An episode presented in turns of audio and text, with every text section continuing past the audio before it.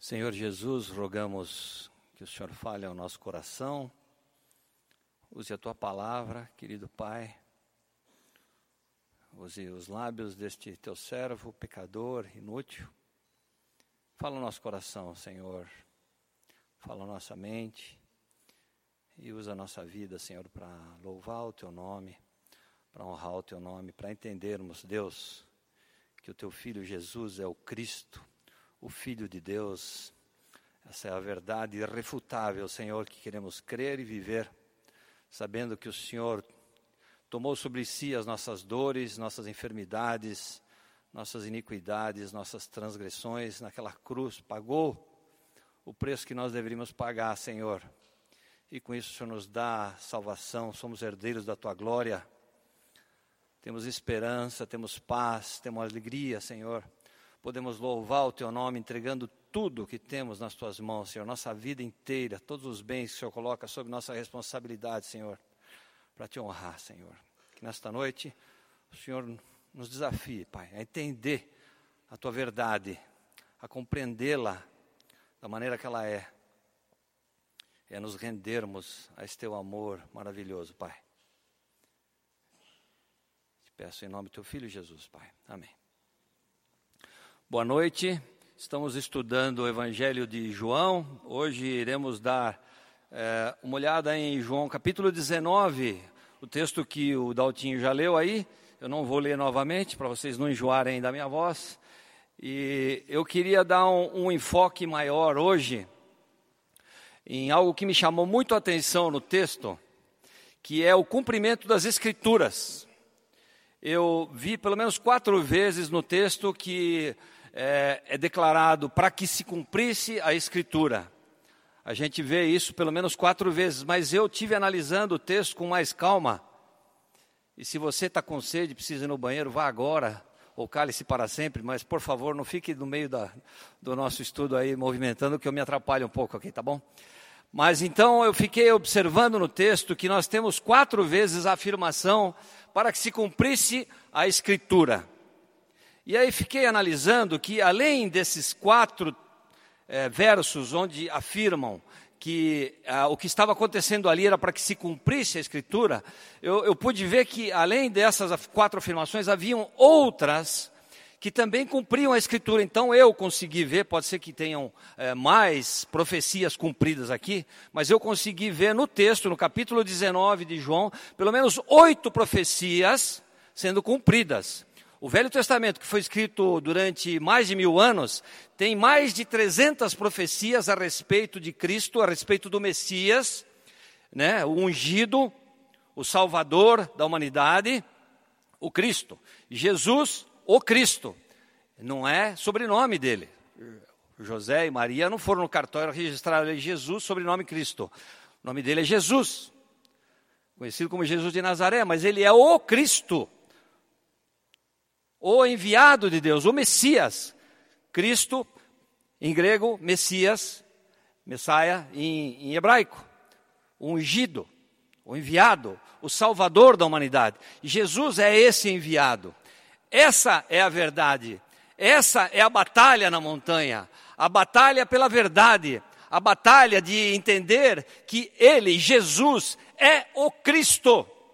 E essa batalha muitas vezes acontece dentro da nossa cabeça dentro da falta de convicção que nós temos em alguns momentos até difíceis da nossa vida, de não entender que esse Jesus que veio aí é o próprio Deus encarnado.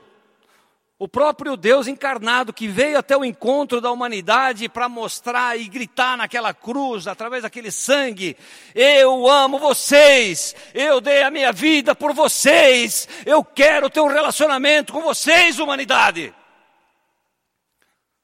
Eu quero ter vocês perto de mim. É isso que eu quero. Vocês precisam de mim, eu quero ter vocês aqui.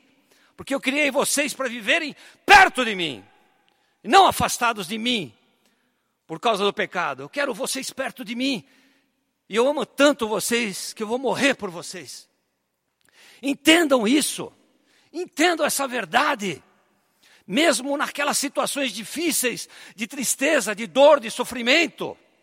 É difícil quando a gente está passando um momento de dor, de sofrimento. entender essa verdade, mas nós precisamos entender e deixar ela penetrar lá no mais fundo da nossa alma. Eu estava assistindo um filme esses tempos atrás, chama-se Os Inocentes, tem no Netflix. Alguns títulos colocam como Agnus Dei.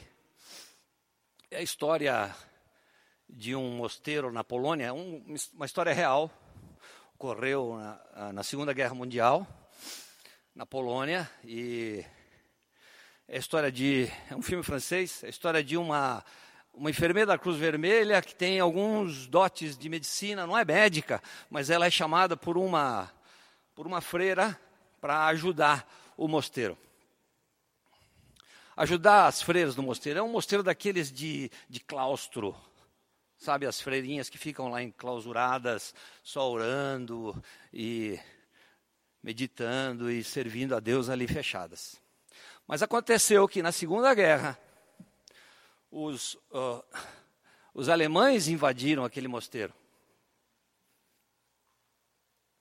E violentaram as freirinhas. Depois os russos chegaram. Invadiram aquele mosteiro.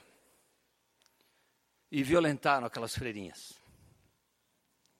E muitas delas ficaram grávidas. E o filme trata da crise que elas passam e o socorro que elas pedem para essa enfermeira médica francesa que é ateia. Ela não crê em Deus. E ela convive com essa crise dessas cristãs, porque elas creem em Deus, elas creem em Jesus, elas são devotas. E estão enfrentando um problema terrível ali. E essa verdade de que Jesus é o Cristo, o que veio para se identificar com as nossas dores, com os nossos problemas, com os nossos pecados, se ela não estiver muito bem estabelecida no nosso coração, em momentos duros como esse, desse fato que aconteceu na Polônia e de fatos que acontecem hoje em dia na vida de muitos, talvez na tua. Se essa verdade não estiver bem estabelecida lá no fundo do nosso coração, nós vamos entrar em crise e talvez abandonar a fé. Talvez abandonar a fé. A verdade é que ele veio e tomou sobre si as nossas dores. Em Isaías a gente pode ler isso. Verdadeiramente ele tomou sobre si as nossas enfermidades e as nossas dores levou sobre si. E nós o reputávamos por aflito, ferido de Deus e oprimido. Mas ele foi ferido por causa das nossas transgressões e moído por causa das nossas iniquidades o castigo que nos traz a paz estava sobre ele e pelas suas pisaduras fomos sarados. Ele veio até nós, o próprio Deus encarnado, para morrer no nosso lugar, para pagar o preço que nós deveríamos pagar. E lendo o texto, você pergunta: mas por que, por que, por que condenaram Jesus? Se era uma pessoa tão incrível, fazia tantos milagres, só fazia bondade. E a gente pode ir lá para o versículo 7. Opa, volta lá. Versículo 7, e a gente vê a resposta dessa pergunta. Por que condenaram Jesus? Responderam-lhes Jesus quando estavam argumentando com Pilatos: Nós temos uma lei, e segundo a nossa lei, deve morrer. Porque se fez filho de Deus. Ele se autoproclamou o filho de Deus o Cristo. Ele se identificou com a natureza de Deus, dizendo ser o próprio Deus. E isso, para aqueles religiosos da época, era uma blasfêmia. E a blasfêmia tinha que ser condenada com a morte, mas com a morte de apedrejamento. Eles pediram mais. Eles pediram a crucificação.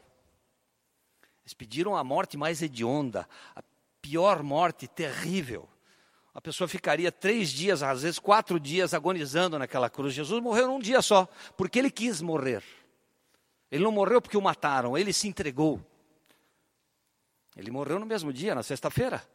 Foi julgado durante a noite, ilegalmente, quinta-feira. Na sexta-feira, foi condenado, entregue a Pilatos. E Pilatos foi pressionado politicamente para poder crucificar Jesus. Ele não queria crucificar Jesus. Pilatos não queria crucificar. Eles estão aí argumentando.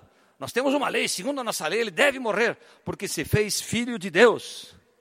E ele se fez filho de Deus mesmo, porque ele era o filho de Deus. Se você for lá para João, capítulo 20, versículo 31, o João escreve assim: Jesus, pois, operou também em presença de seus discípulos muitos outros sinais que não estão escritos neste livro. Estes, porém, foram escritos para que creiais, como a Sônia falou uns dias atrás aqui, usando esse versículo, para que creiais que Jesus é o Cristo, o Filho de Deus, e para que crendo tenhais vida, e para que crendo tenhais vida. Jesus é o Cristo. Jesus é o Cristo. Ele tem credenciais para provar que ele é o Cristo. Nós podemos ver pelo impacto da vida dele na história, os milagres que ele fez, os ensinamentos que ele deixou para nós, a sua ressurreição é uma credencial que outro líder da humanidade ressuscitou. Que outro líder? Maomé? Buda? Abraão? Das religiões que têm grandes líderes, nenhum ressuscitou. Apenas Jesus. E eu queria tocar no terceiro ponto hoje, que é o cumprimento das profecias. O cumprimento das profecias, 300 profecias, mais de 300 profecias foram cumpridas por Jesus. Sobre o Messias, o Cristo, foram feitas.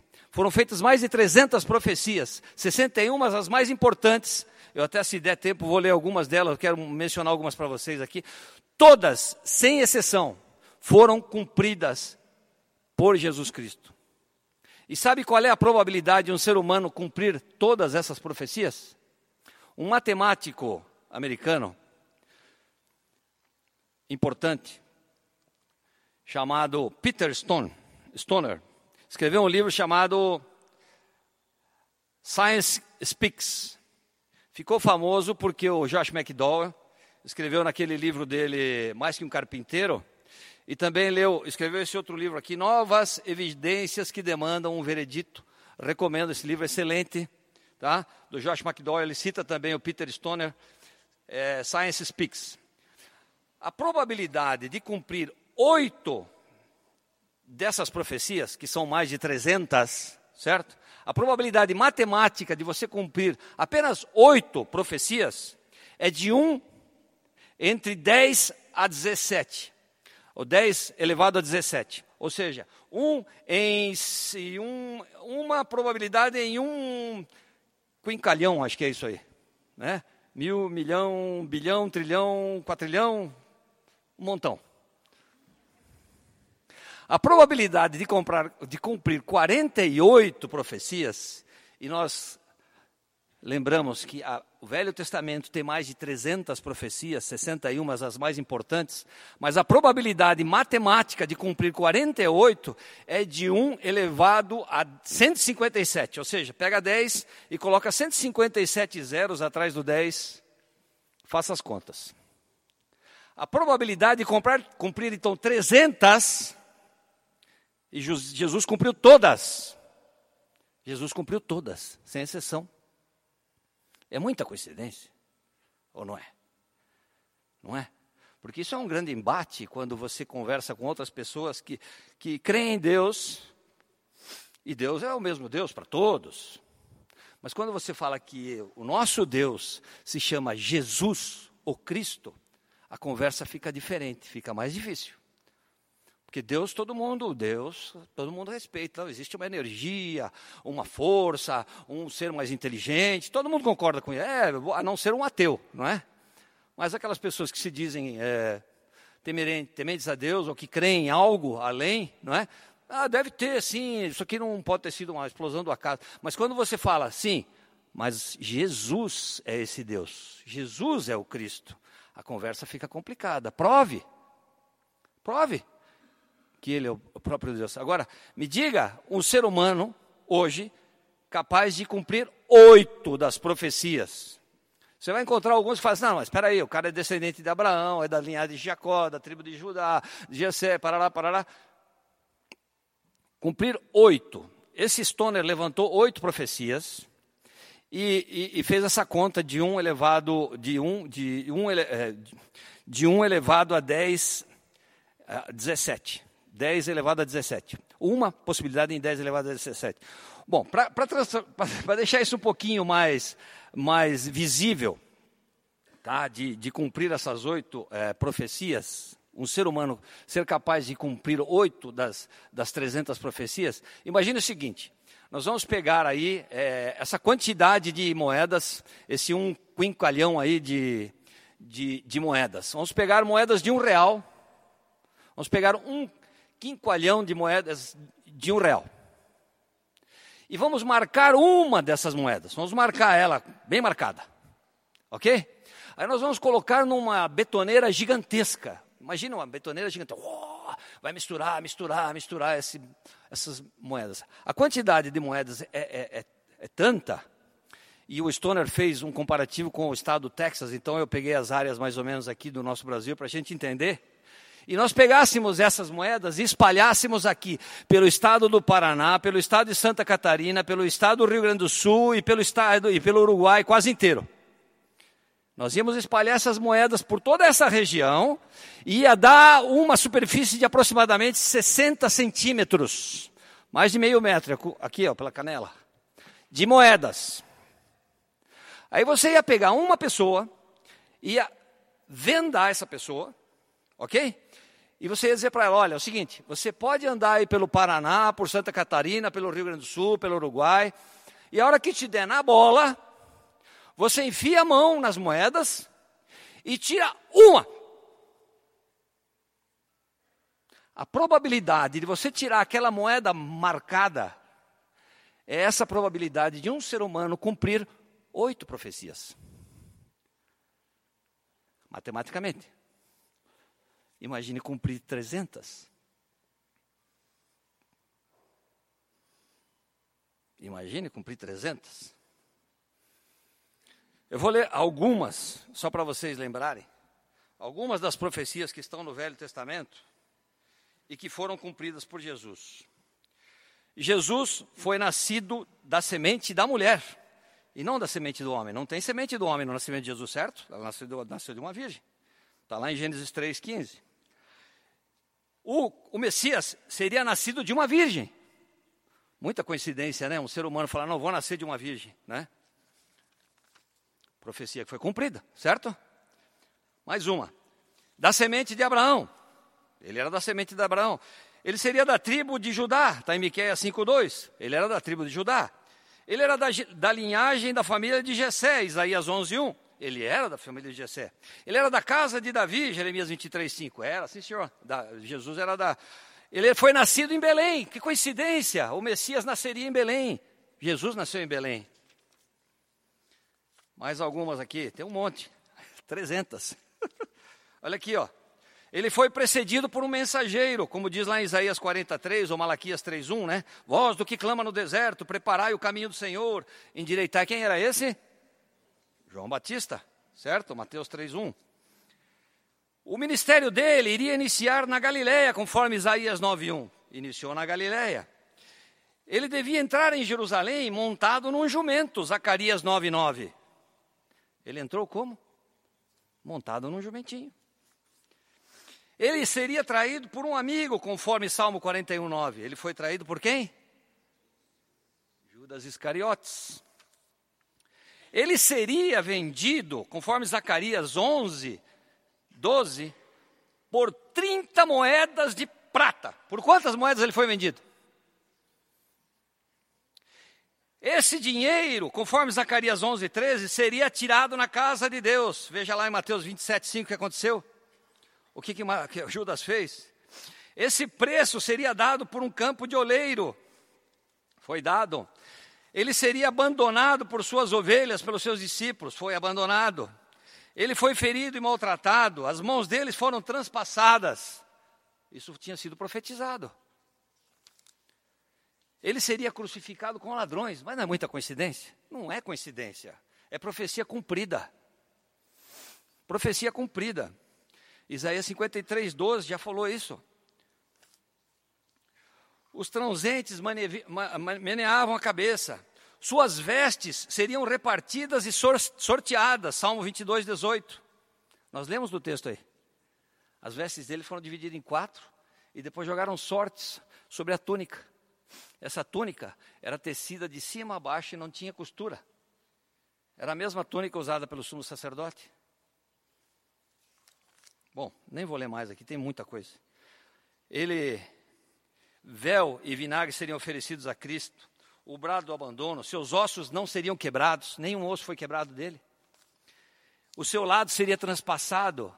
Como é que um cara que está lá crucificado diz assim, ô soldado, me transpassa aí que é para eu cumprir aquela profecia lá, senão vai ficar faltando uma. Está entendendo? Trevas haveriam sobre a terra, ele seria sepultado, conforme Isaías 53, 9, no túmulo de um rico. Nós acabamos de ler isso aqui em João 19. José de Arimateia era um rico. Se você olhar o mesmo texto lá em, em Mateus, vai falar que José de Arimateia era um rico. Cumprir mais de 300 profecias não é humanamente possível. É impossível. Portanto, Jesus é o Cristo. Indiscutivelmente, essa verdade é irrefutável. Irrefutável. Não existe argumento lógico para combater isso. Você pode inventar argumentos contra a verdade.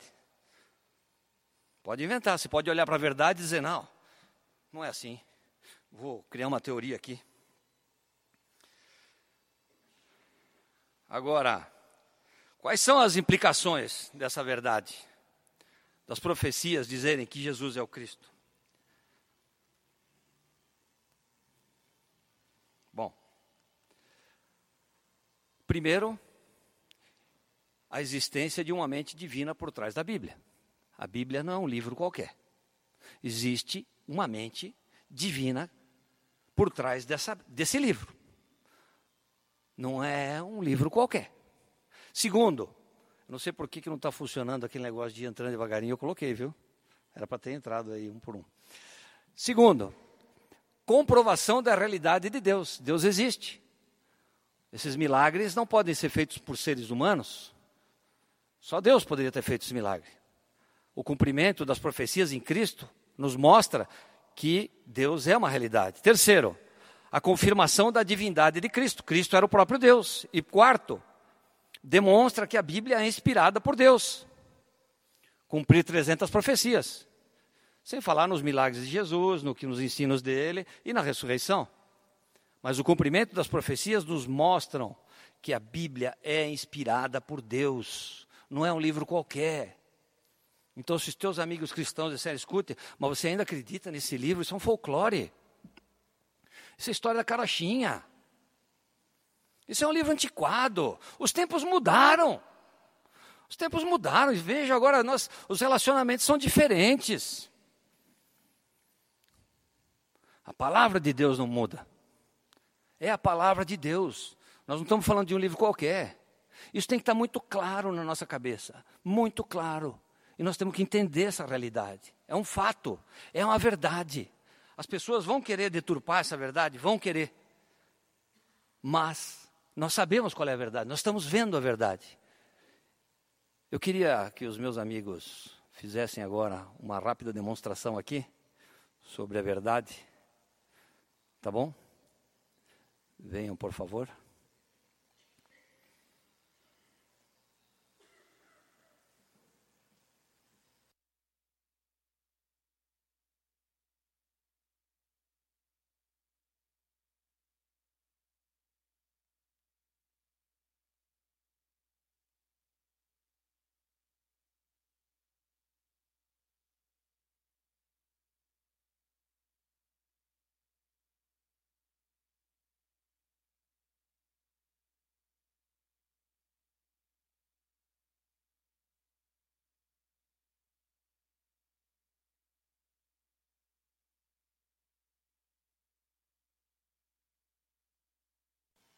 Este é um balão vermelho. Todos nós sabemos que é vermelho. É a verdade absoluta.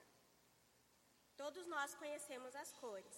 E a verdade é que esse balão é vermelho. Não é não, é verde. O quê? Esse balão é verde. É o lindo balão amarelo. Amarelo? É vermelho. É verde. É vermelho. É, eu sei que é vermelho. Gente, vocês podem olhar pelo meu ponto de vista, por favor? Nossa, que bonito balão azul. É verde. Verde? É vermelho. O que você está está falando que é vermelho se ele é azul? Vamos, Daqui é totalmente roxo. vamos resolver isso de uma vez por todas. Onde ela tá indo?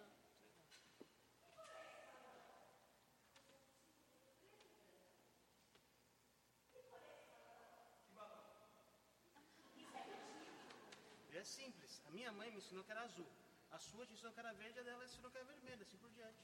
Eu entendo que a sua mãe te ensinou que é azul, mas essa não é a verdade. Olha, eu entendo que a sua mãe te ensinou que é azul, porque a nossa disse que era vermelho. Achei que você tivesse dito que era verde. É verde. Olha, eu sou inteligente, fui pra faculdade. Lá eu aprendi sobre todas as teorias so- sobre as cores. Os meus professores eram doutores em cores. Você é especialista em cores, Mariana? Não. Você tem que escolher entre todas as teorias a que funciona melhor pra você. E pra mim, verde é ótimo. Faz todo sentido isso. Obrigada. Não, você não pode escolher o que melhor se adapta à sua vida. Vermelho é vermelho. Você conhece a palavra intolerante? Sim. É exatamente o que você está sendo agora, tentando enfiar a sua opinião pela minha garganta. Não é a minha opinião, é a verdade. Gente, vamos parar. Acho que a gente tem que parar de discutir coisas triviais como a verdade. Sim. O engraçado sobre a verdade é: é verdade se você acredita ou não.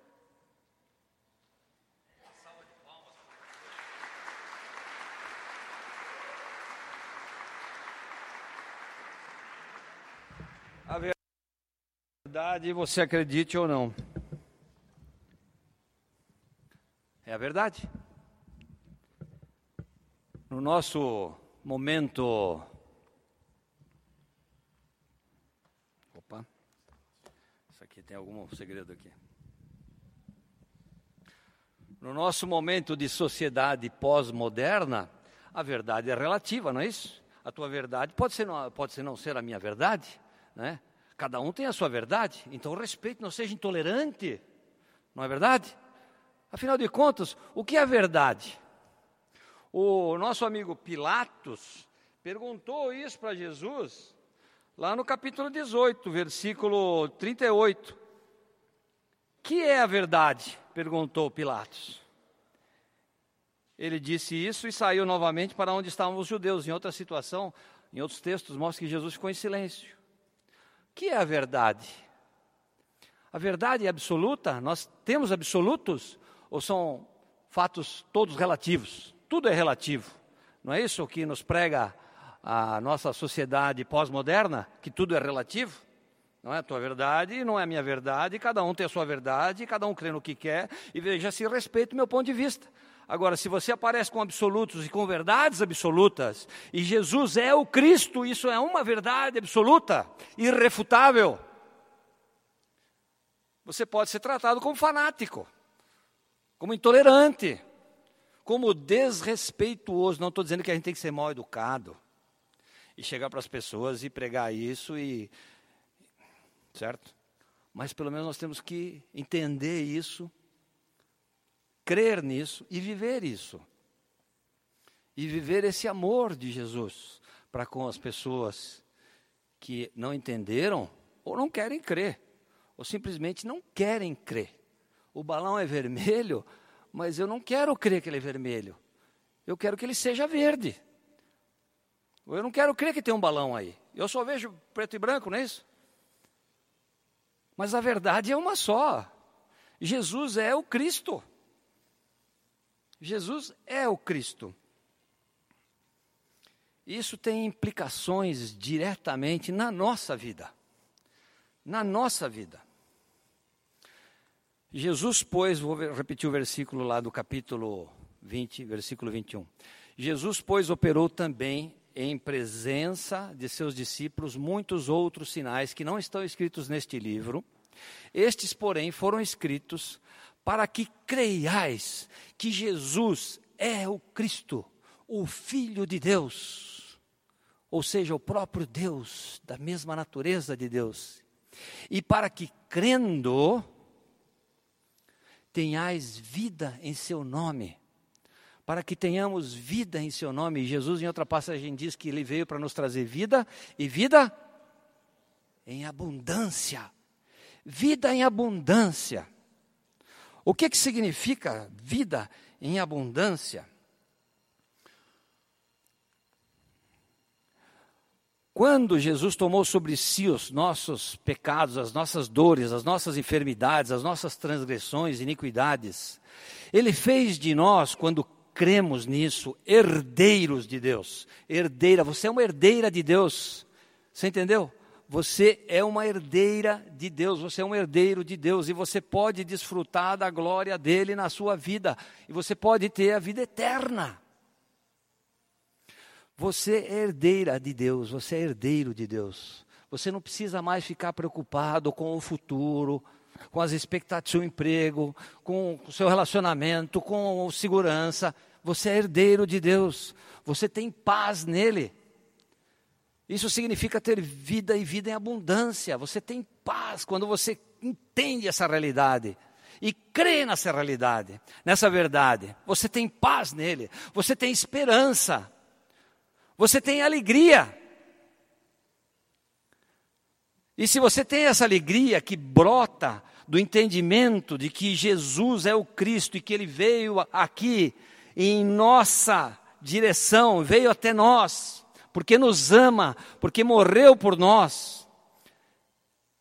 Se você entende e vive essa realidade, você tem essa alegria, e essa alegria faz transbordar naturalmente dentro de você gratidão, adoração expressão de louvor natural. Verdadeiramente, Ele tomou sobre si as nossas enfermidades e as nossas dores, levou sobre si. E nós o reputávamos por aflito, ferido de Deus e oprimido. Mas ele foi ferido por causa das nossas transgressões por causa das minhas transgressões, por causa das tuas transgressões. E moído por causa das nossas iniquidades, por causa das minhas iniquidades, por causa das tuas iniquidades. O castigo que nos traz a paz estava sobre ele e pelas suas pisaduras nós fomos sarados. Ó Senhor, queremos entender essa realidade, Pai, queremos entender essa verdade, Jesus. Coloca a tua verdade no nosso coração, Deus, verdade tão dura, tão difícil, Senhor, tão dolorosa.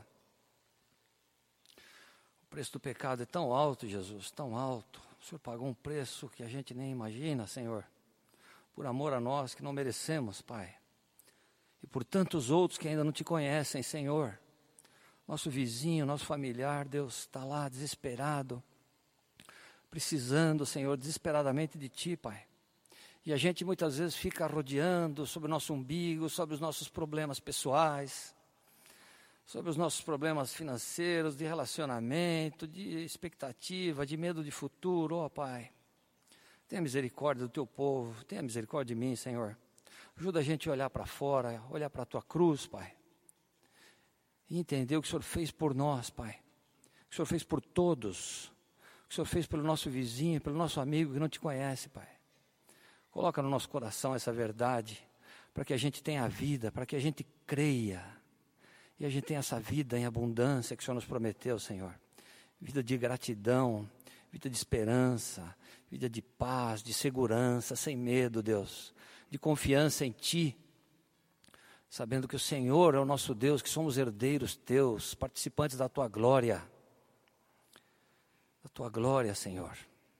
E podemos cantar louvores, Jesus. Oh Deus, te peço isso em nome do Teu Filho Jesus.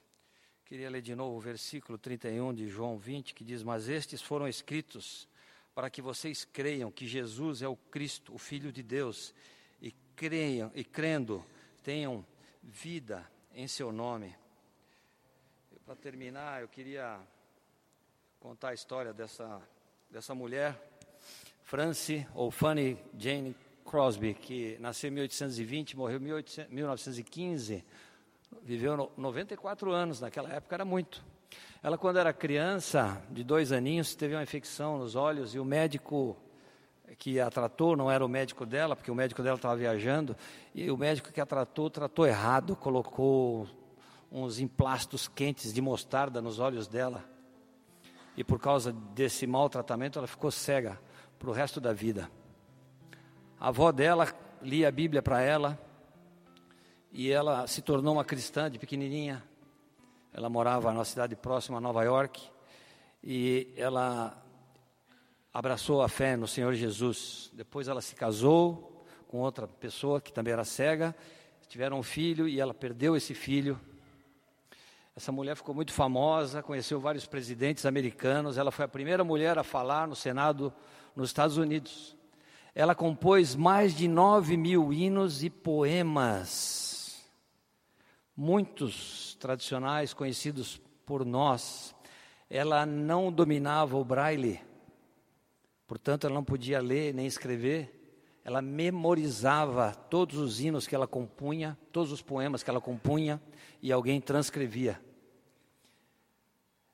Ela escreveu um hino que nós vamos cantar daqui a pouco, muito famoso. Que segurança, sou de Jesus. Fanny Crosby. Antes de ela morrer, ela escreveu um texto que diz: Creio que a maior bênção que o Criador me proporcionou foi quando permitiu que a minha visão externa fosse fechada. Consagrou-me para a obra para a qual me fez. Nunca conheci o que é enxergar e por isso não posso compreender a minha perda. Mas tive sonhos maravilhosos. Tenho visto os mais lindos olhos, os mais belos rostos e as paisagens mais singulares. A perda da minha visão não foi perda nenhuma para mim. Esta irmã em Cristo, que eu desejo encontrar lá na eternidade, todos nós, se Deus quiser, vamos encontrá-la, poder abraçá-la, beijá-la e falar: Ô oh, irmã, obrigado, querida, pelo exemplo de fé que você deixou para nós ela compôs esse hino que nós vamos cantar agora. Mas ela tinha uma oração, ela tinha uma oração muito especial desde pequenininha. A oração dela a Deus era: Senhor, o primeiro rosto que eu quero ver quando eu entrar aí no céu é o rosto do meu Senhor Jesus. Como que a verdade de Deus impacta você? Como tem impactado você? Vamos cantar?